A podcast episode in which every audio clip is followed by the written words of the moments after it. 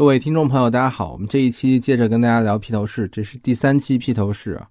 啊，我们接着他们的单曲发行开始讲啊，他们单曲发行就是从 Please Please Me 开始，已经开始火了，然后他们的歌基本就是在各大电台循环播放，各种各样的排行榜榜首基本都被他们占据了，而且是长期占据啊，就是一首歌占据完，然后他们的专辑的另外一首歌又接着上，基本都是这种状态，他们的销量也飙升到全国第一。啊，所以他们在一九六三年的时候已经成为了英国的巨星了。这个时候呢，恰好列侬的第一个孩子 Julian 出生了。其实列侬是挺不着家的这么一个人啊，和他老婆结婚了之后呢，还是在啊天天在外边鬼混。然后他老婆吧，就是特传统那种英国的家庭妇女，就是好好在家里待着，然后列侬给点生活费，其他的我就睁一只眼闭一只眼。这个时候列侬虽然已经火了，但是也是。刚刚起步啊，生活也没有多富裕，还没有变成土豪啊，所以他们还住在经纪人爱泼斯坦提供的一套公寓里面啊。话说爱泼斯坦对披头士几个哥们儿可是相当够意思啊，不管是从乐队还是到个人生活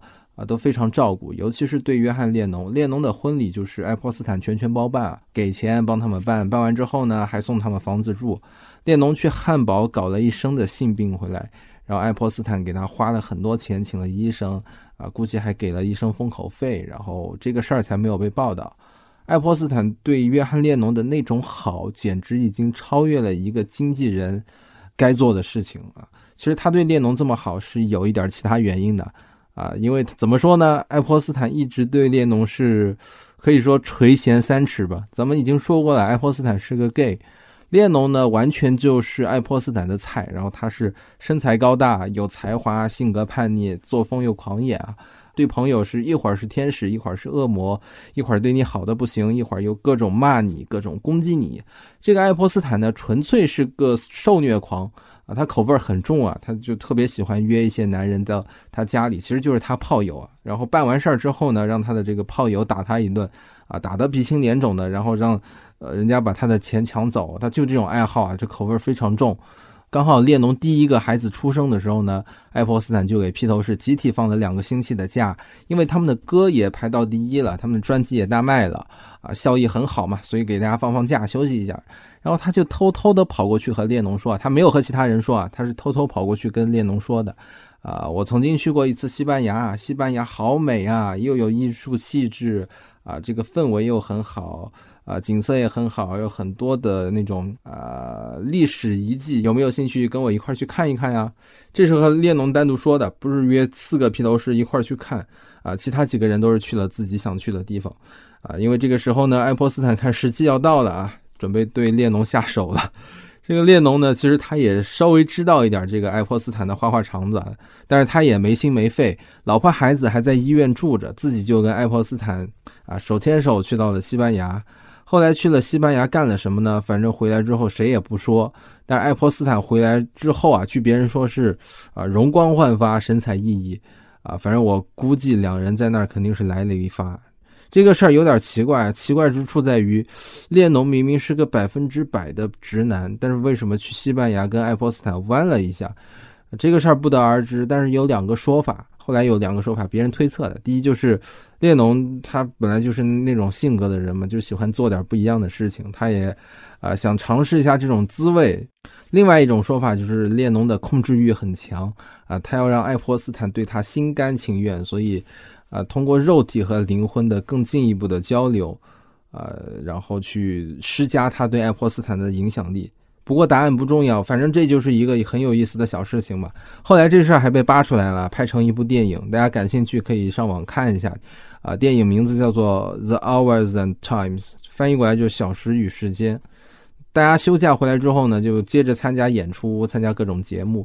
这个时候，乔治·哈里森就受邀参加了一个选秀比赛，当评委吧。啊，这时候他已经可以当评委了，说明已经是名满英国了。这个比赛呢，类似今天的《中国好声音》吧，只不过人家选的是乐队。这个比赛的主办方就是我们之前提到的那个把披头士拒绝了的英国四大唱片之一的德卡公司。这个德卡公司的老板在比赛场上见到，呃，乔治哈里森以后啊，还挺不好意思的，因为他当时把披头士给拒绝了啊。现在想起来的时候，肠子都悔青了。但是那那也没办法啊。然后人老板就跑去和啊，哈，乔治哈里森打了一个招呼说：“兄弟，我是啊，当初千不该万不该把你们拒绝，不过现在实在是没有办法了。您这样吧，您帮哥一个忙。”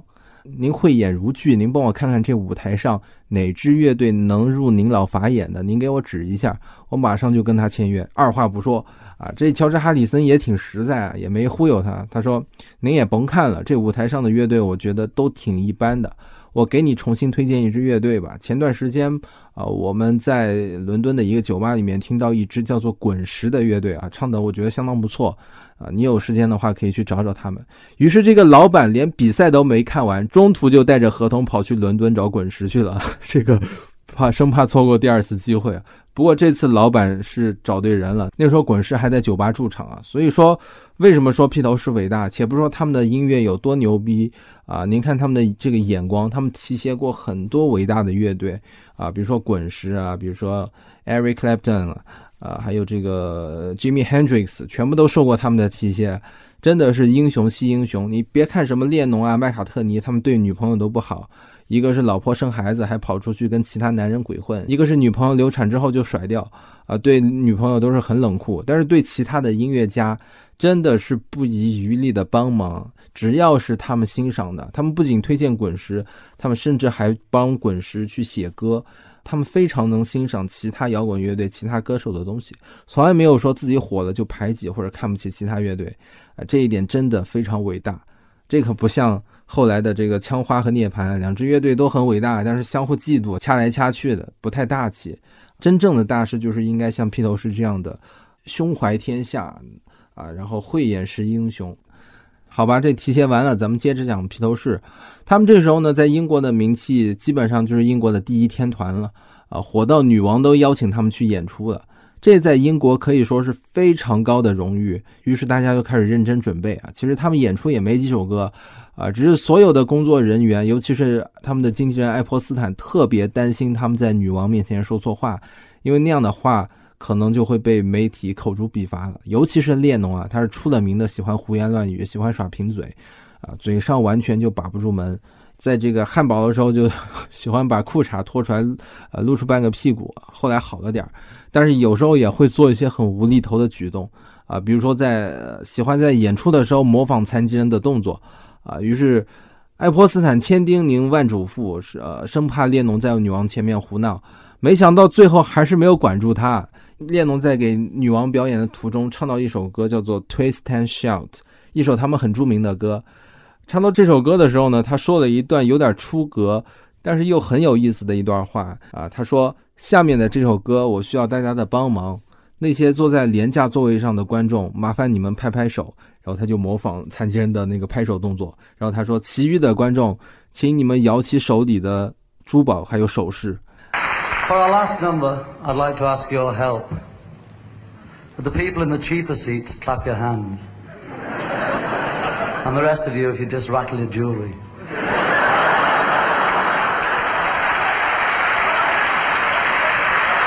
Thank you.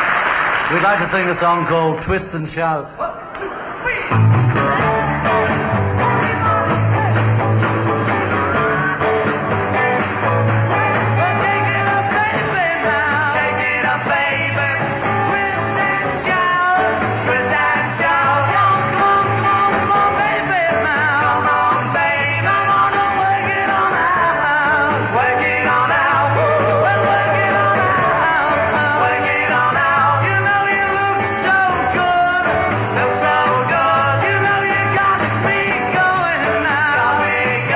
哎，这话一出，大家都沸腾了，因为坐在好的座位上的全是皇室成员、贵族一类的人物，啊，其他的廉价座位就是普通的观众了。所以这句话在女王面前说出来吧，呃，真的有点不太礼貌。但是你细想吧，又不觉得让大家很讨厌，呃，大家也哈哈一笑也就完事儿了。所以最后媒体不但没有骂他们，反而还夸他们会说话。他们也没有拍贵族的马屁，也没有说不该说的话。然后媒体的意思就是他们不卑不亢。然后女王吧也觉得挺有意思啊，几个小伙，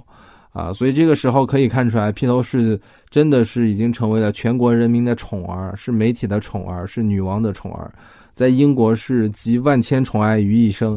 啊，但是在真正的摇滚的圣地啊，呃，美国他们还是没有什么名气的。美国才是真正的摇滚乐的天堂。你在英国玩的再好，美国不认可你，你也走不出去，你也不是国际巨星。啊，其实那个时候美国摇滚基本是一枝独秀的，本来摇滚就是人家这儿发源起来的，在这儿发展壮大的，所以英国的摇滚乐在美国那时候基本是听不到的。人美国人就觉得外国的乐队都是在模仿美国的摇滚乐，啊，不仅是摇滚乐，整个流行文化，呃，流行音乐、流行文化在六十年代美国完全是主导西方世界的。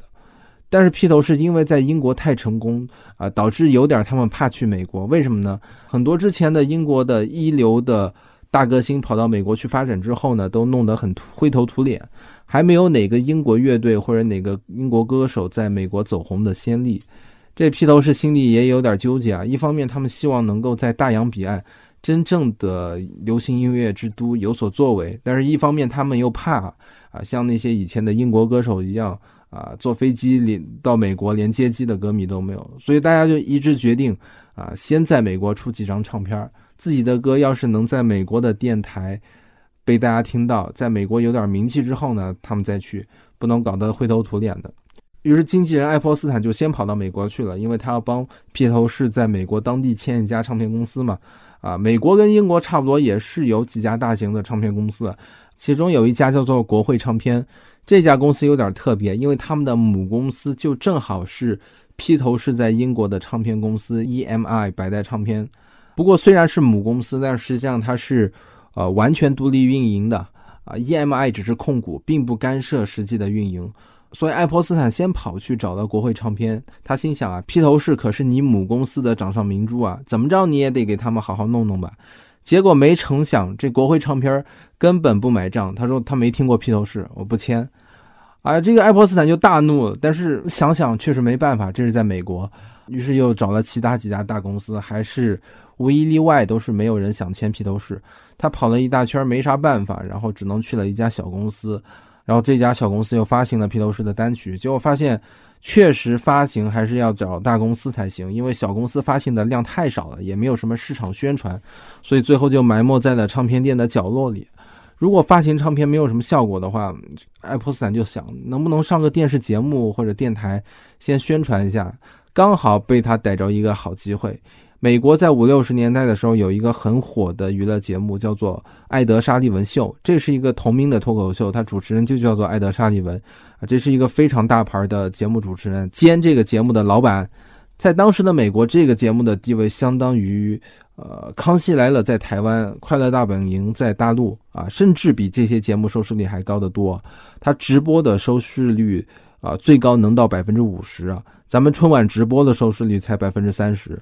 啊，他有一半的美国人都会看。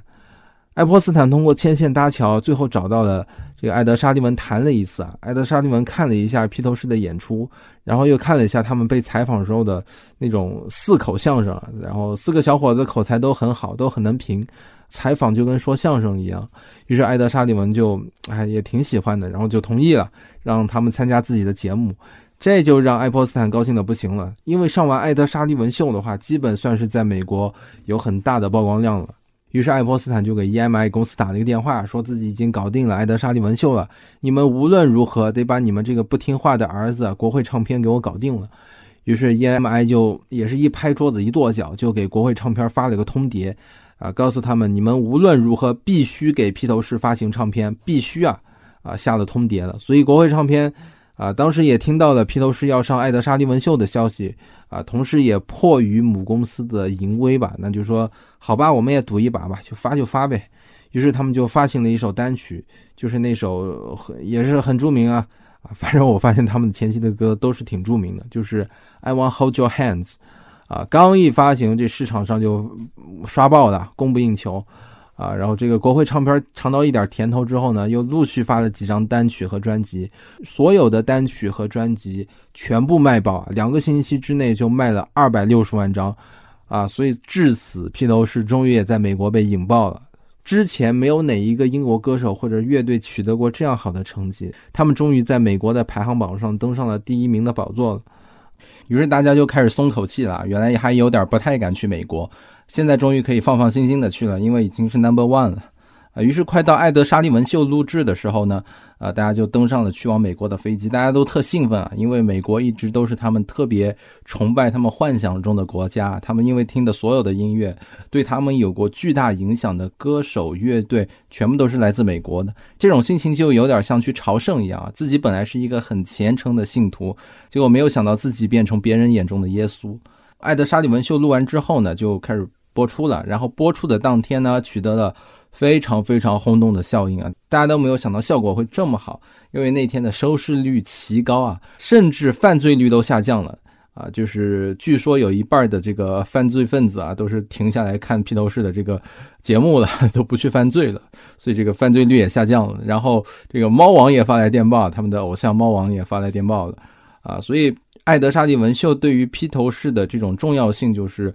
啊，让披头士。在美国被大众都知道，然后让所有的呃美国的观众都能说出来他们的名字，让大多数的人都听到他们的歌，从而打开了美国的大门。为了纪念这个伟大的时刻呢，二零一四年的格莱美还专门举办了一个群星纪念演唱会啊，就是颁奖礼结束之后这个纪念的演唱会，请来了麦卡特尼、Ringo，还有小野洋子，还有很多一线歌手，大家都共同来纪念这个很伟大的时刻。然后那场。表演吧，还挺好看的，大家可以去看一下。这个小野洋子奶奶还挺嗨，在会场蹦来蹦去的，挺挺有意思的啊。但是当时与歌迷和观众有点不同的，就是大部分的美国媒体对披头士都抱有一种敌意，说披头士是靠包装搞起来的乐队，没有什么艺术价值。因为披头士的一开始的作品确实没有什么深度，歌词都是全是 love love，什么 come on come on，都是这种。口水歌居多啊，但是旋律很上口，很容易传唱啊！我自己就深有体会。我在家的时候啊，有几天唱了《Please Please Me》还有《Twist and Shout》这两首歌，连我妈岁数很大了，都将近六十岁了啊，听了几遍就会唱了。所以大家骂披头士那时候就跟骂现在的 TFBOYS 差不多。其实人家说的也没有错，但是披头士之所以。是有史以来最伟大的乐队，就在于他们没有沉迷于唱这种情歌，然后受到粉丝的追捧，没有掉到那种虚荣心里面，而是他们在不断的进步。他们一开始是写口水歌，但是写到后来，他们就开始写伟大的歌了，然后越到后面就越创作出很伟大的作品。他们刚进入美国时候，还有一个很有意思的小事情，我跟大家说一下，就是有一天有一个人。呃，自称是要和披头士谈一笔大生意啊，要约他们的经纪人见面。因为爱泼斯坦没有和他们一块儿去美国，当时还是待在英国忙生意，所以就让他的律师去跟这个人见了一面。刚见面，那个人就递了一张名片过来，然后律师一看那个名片，差点就笑场了，因为这个人的公司名字叫做势头批，就是把披头士的字母完全倒过来写，然后就叫做势头批，用这个名字注册的公司。那这家公司是干嘛的呢？这家公司就是印制一些明星的增值产品，比如说，呃，披头士的帽子、T 恤、呃，文具、日历这些东西。原来这个老板就是想拿到披头士的授权，然后他就可以独家制作或者出售这些产品了。然后律师就说，要要让我们给你授权也行，那你告诉我咱们怎么分账啊？你给我多少钱？这老板说，啊，我也不知道，你们报个数吧，我看见我能不能接受。然后这个律师想了想，一咬牙一跺脚说：“那你至少给我们百分之十。”我不知道这律师怎么想的，一听到这个数，对面那个老板立马愣了，揉了揉耳朵说：“多少？我没听错吧？百分之十？”然后律师心想：“是不是我报多了呀？”但是他表面上还要坚持啊，说就要百分之十，我一定要。啊，其实根本不是报高了，而是报的太低了。这个律师，呃，虽然懂法律，但是完全不懂商业常识。实际上，这种拿着明星肖像权卖明星周边产品的，一般都要给经纪公司百分之五十以上的收入。但是这个老板还要装作很为难的样子啊，不能表现出高兴啊。然后就说，哎，这有点高吧？但是第一次合作嘛，我同意你的条件，就百分之十吧。其实他心里早就乐开花了，觉得自己好像遇到了百年不遇的傻缺。这个律师说：“那你先回去，我得请示一下老板。”于是律师就把合同，呃，发电报发给了爱泼斯坦。爱泼斯坦自己平时也有一点生意，然后又有披头士的很多事情要忙，根本顾不过来啊。于是就没有细看，就觉得这是个小生意，想都没多想就签了。这可把势头批的老板给乐坏了，就这一个合同，让爱泼斯坦和披头士损失了几千万，因为他们绝对想不到这些小玩意儿一年能卖几千万美元啊！六十年代的一千万美元换算过来，差不多等于现在的几个亿啊！在美国参加录制两场艾德沙利文秀之后呢，他们又开了一演唱会，然后这个开完演唱会之后呢，披头士就彻底征服了大洋彼岸的这个神圣国度美国。所以从美国回来的时候呢，披头士几乎就像凯旋的英雄一样，受到英国民众和粉丝的顶礼膜拜。回来之后，他们还是像呃日常一样的写歌，一样的录歌，上一些节目，接受采访，啊，去演出，这些都是他们的日常工作。但是四个小伙儿现在感受到一种自由。啊，一方面是财务自由，因为他们卖了很多的唱片的，几个人分到的钱，都可以让他们财务自由。但是开始买房买车，然后麦卡特尼就买了阿斯顿马丁，啊，John Lennon 就买了劳斯莱斯，他们都很有钱啊，都是富豪了。另外一方面就是他们要，呃，有这种实现梦想的自由。什么叫做实现梦想的自由？就是你有了足够的条件去实现你的梦想，比如说，呃，你刚开始工作时候的你的梦想是环游世界，但是你没有钱也没有时间，所以那个时候是实现不了。后来你赚到了钱，而且也有时间了，你就可以去环游世界，这个就叫做实现梦想的自由。披头士四个人都梦想过能拍电影，尤其是 Ringo，他非常热爱电影。啊，梦想就是能拍一部电影。这个时候呢，乐队钱也挣到了，也名满天下了。于是大家就不谋而合，说要不要拍个电影玩玩呗。然后他们公司就立项拨款了，就找了导演、编剧。其实披头士是想拍一个很牛叉的电影，但是这个导演请来之后呢，看了一下公司给的预算，再试了一下几个人的演技，立马就打消了要给他们好好拍个电影的念头。为什么呢？因为这个预算实在是太少了，才十几万英镑。这毛都不够拍什么电影，另外四个人根本就不会表演，于是这个导演说：“得，咱也别搞复杂了，就把他们一天的生活给记录下来就完了。您这预算，您这演员，您您还是歇了吧。”其实人公司也没有打算给他们拍什么好电影，就是想让他们打着电影的名头去卖歌。后来电影拍出来，这个片子可能没有多少人看过，这个还挺有意思的。但实话说，从电影的角度。啊，算不上什么特别好的片子，只是把一首一首的歌用一些段子和简单的情节串起来啊。不过票房还是很高啊。然后这个电影叫做《A Hard Night》，同名歌也有啊。然后他们的这张专辑还，然后他们的这个电影还获得了第三十七届奥斯卡的最佳原创剧本的提名。其实大家就是图看个披头士才买票进去的，电影其实只是个配角，真正的主角是里面的十几首歌。披头士日常的工作就是三项：第一项就是写歌，第二项就是录音，第三项就是巡演。披头士的生涯或者说生命嘛，可以说比较短暂，大概是十几年。如果从 Ringo 开始加入算起的话，应该是准确来说应该是八年，从六二年到七零年。如果说要划分披头士的老中青时期的话，我个人觉得应该这么来分。啊，就是由两张专辑来划分，这两张专辑是披头士三个时期的分水岭啊。这两张专辑也带来了整个摇滚乐到流行音乐的变革。那我自己非常喜欢这两张专辑啊，这两张专辑就是一张是 Rubber Soul 啊，还有一张就是 Such a Paper's Lonely Heart Club Band。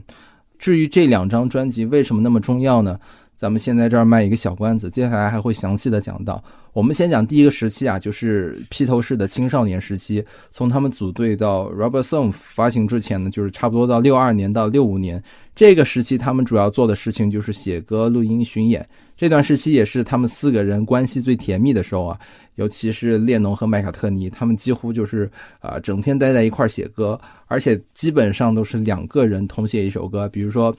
列侬写了主歌的歌词，然后麦卡特尼就写一点副歌的旋律啊。不过这段时期主要的创作还是列侬偏多一点，但是至少这个时期他们创作是合体的，所以也不能分彼此啊。但是披头士有个不成文的原则，就是谁主要创作的歌谁来主唱。比如说一首歌列侬写了十分之七，麦卡特尼写了十分之三，那么这首歌就要由列侬来唱，反之也一样。啊，然后他们前期和后期正好相反，前期就是列侬的创作高峰期，中期的话两个人一半一半，后期是麦卡特尼的创作高峰期，啊，他的创作又更多一些。啊，咱们接着来聊前期的事儿，就是拍完电影之后呢，披头士又马不停蹄的开始巡演，要到荷兰、澳大利亚这些国家去。在披头士第一次到美国参加艾德沙利文秀的时候呢，有一个单词被创造出来，叫做 Beatlemania。这个单词是形容他们第一次到美国时候，呃，引起的那种轰动。因为 mania 就是狂躁的意思，所以 Beatlemania 翻译过来就是披头士狂热。这个时候，他们的粉丝是处于最癫狂的时候啊。那这个癫狂到什么程度呢？他们每到一个城市的机场，这个城市的这个机场就得瘫痪。他们刚去阿姆斯特丹的时候呢，机场、酒店、大街上，只要他们出现的地方，全都挤满了他们疯狂的粉丝。但是女士居多啊，啊，男士也不少，基本都是年轻人。他们四个人在阿姆斯特丹运河上啊，坐着船巡游的时候呢，有很多粉丝直接跳下河里朝他们游过去，就是为了和他们想握一下手。当然肯定是握不到的，因为他们游到一半的时候就被水警给抓走了。这还不算什么呀，后来有一次他们在啊洛杉矶的本尼迪克峡谷租了一套别墅去度假，这个地方就是传说中大名鼎鼎的穆赫兰道啊，这个很多文艺小青年应该看过这个电影啊，非常著名的一个电影。这么一个幽静的地方啊，披头士在这儿休假的消息还是不小心走漏。啊，然后他们租的那个别墅呢，是在悬崖旁边，居然有粉丝啊攀岩，带着那种工具攀岩，直接攀到他们的房子旁边，然后被呃他们的警卫及时发现制止了。这还不甘心啊，还有粉丝直接租了架直升飞机，直接飞到他们的别墅上面啊啊，然后为了跟他们打一招呼。您说这个粉丝真是太牛叉了，为了见偶像，海陆空交通方式全用了，有游泳的，有攀岩的，还有开直升飞机的。啊，Beatlemania 这个披头士的这种粉丝狂热可不是只在欧美才有啊，全世界所有主流文化是西方文化的国家都有披头士狂热这个现象啊。呃，哪怕是在日本也有很多披头士的粉丝。呃，说到日本，咱们多说两句啊。他们去日本开演唱会的时候呢，啊，就发现去了这么多国家，日本是一个奇葩。这个奇葩在哪儿呢？首先，他们在日本的所有行程都是被安排到精确到分钟的。比如说，几点几分起床，给你十二分钟梳洗完毕，五分钟下楼，几点几分你应该坐上这个电梯，几点几分你应该走出大门，然后几点几分有车来准时到门口接他们。结果四个男孩根本不买账，因为他们在英国就是潇洒惯了，谁会管你这套时间管理的理念？于是于是他们就偏不按照时间来，逼死日本人的这种控制狂习惯。其次呢，他们在路上看到很多粉丝拿着横幅欢迎他们，但是没有看到哪个粉丝说啊特别疯狂啊冲到他们车前面的，都是呃比较规矩的，甚至尖叫声都听不到。他们开演唱会的时候，所有的观众都是很规矩的坐在座位上。我们看录像就知道，一般来说，欧美的歌迷是最疯狂的啊。披头士一开始唱歌的时候，那些狂热的粉丝就跟发疯一样抽搐起来啊，恨不得捅自己两刀子。在美国也好，在英国也好，他们只要一开演唱会，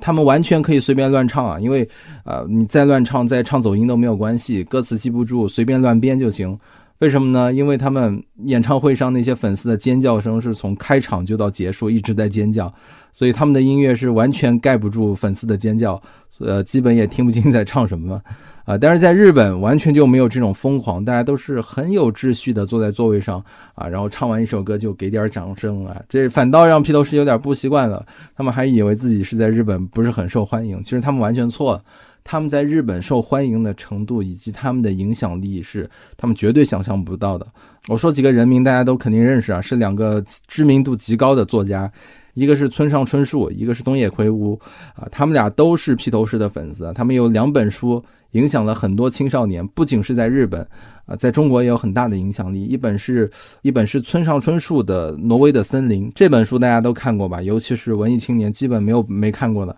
其实这本书就是因为村上春树听了披头士的同名歌曲啊《Norwegian Wood》，啊灵感爆发以后才创作的。其实，呃，披头士的这首歌《Norwegian Wood》字面意思不是挪威的森林，而是挪威的木材啊。是因为当时他们被引进日本的时候呢，大家都知道啊，日本人是有点文艺小清新的，所以翻译就翻译成了挪威的森林啊，所以才有了村上春树的这本书，才有了。伍佰的歌曲，因为伍佰老师的歌曲就是根据村上春树的这个改编的，反正这种影响力就是连环的哈。还有就是最近几年在国内很火的，呃，东野圭吾他的代表作，比如说这个《解忧杂货店》，这两年这本书是长期占据了各大畅销排行榜的前列，里面主人公就是披头士的忠实歌迷啊，也讲了很多披头士的音乐和故事，很多年轻人就是看了这本书之后才开始听披头士的。所以，只要是披头士踏足过的土地，都对这片土地上的人，尤其是年轻人产生了影响。所以说，六十年代中期，披头士对于流行音乐的影响力是无人能出其右的。好了，由于时间的限制，咱们今天就先聊到这儿，咱们下期接着聊披头士。